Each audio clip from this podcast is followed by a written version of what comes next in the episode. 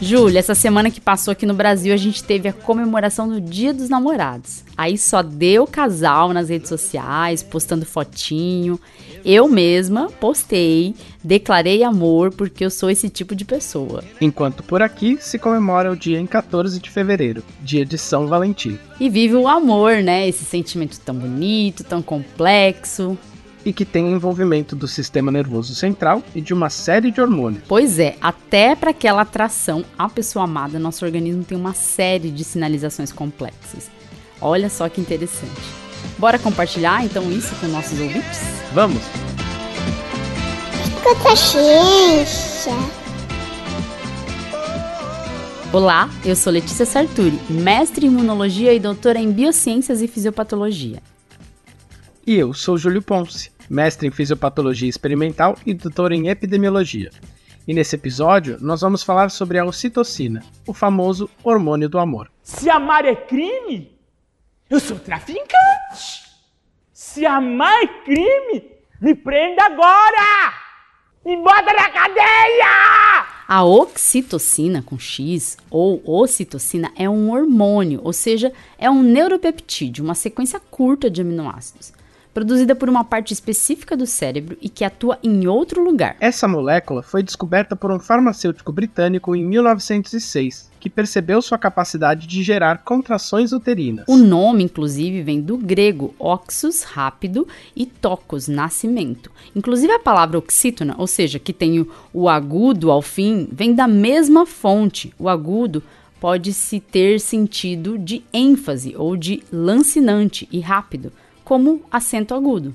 Um pouco mais tarde, cientistas descobriram que havia também um efeito de auxiliar na projeção de leite, importante para a alimentação do bebê. No começo dos anos 50, o cientista americano Vincent Du Vigneault descobriu a sequência de aminoácidos da ocitocina, sendo o primeiro peptídeo para o qual isso foi feito. Ele receberia o Nobel em 1955. A oxitocina é produzida no hipotálamo e armazenada na hipófise posterior. Mas além das funções que mencionamos, há outras interessantes.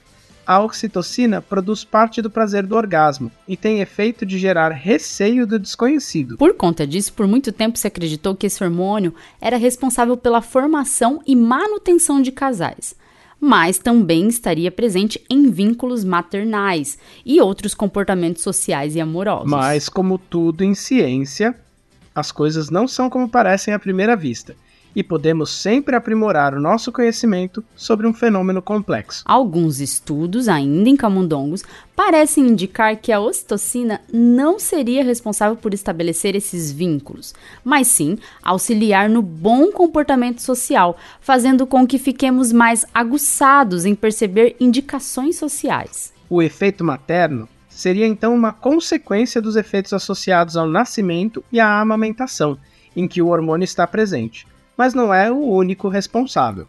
Se confirmados esses efeitos em humanos, potencialmente podemos ver algo como tratamentos para pessoas com alguns tipos de autismo ou fobia social. Mas ainda há muita pesquisa, muita ciência a se fazer sobre isso. Uma outra pista sobre o papel da oxitocina aparece quando esse hormônio é bloqueado.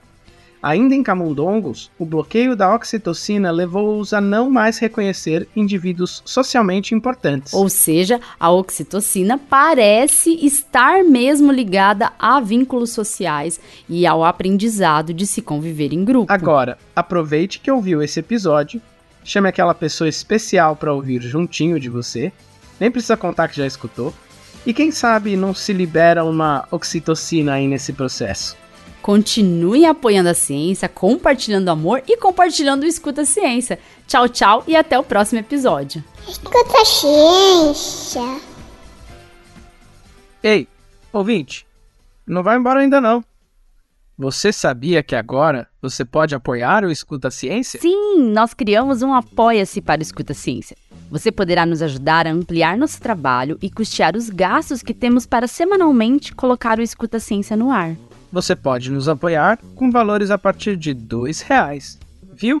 A gente nem tá pedindo muito. E ainda terá recompensas que incluem dar pitacos no podcast, sugerir temas um grupo exclusivo para apoiadores, episódios exclusivos e até sorteio de brindes com temas científicos. Entra no link do Apoia-se que está na descrição do episódio.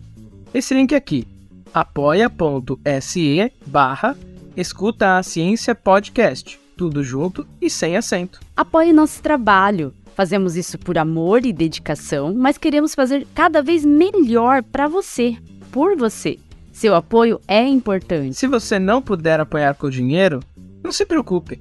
Nos ajude divulgando o Escuta a Ciência. Obrigada por acreditar que a ciência deve ser escutada.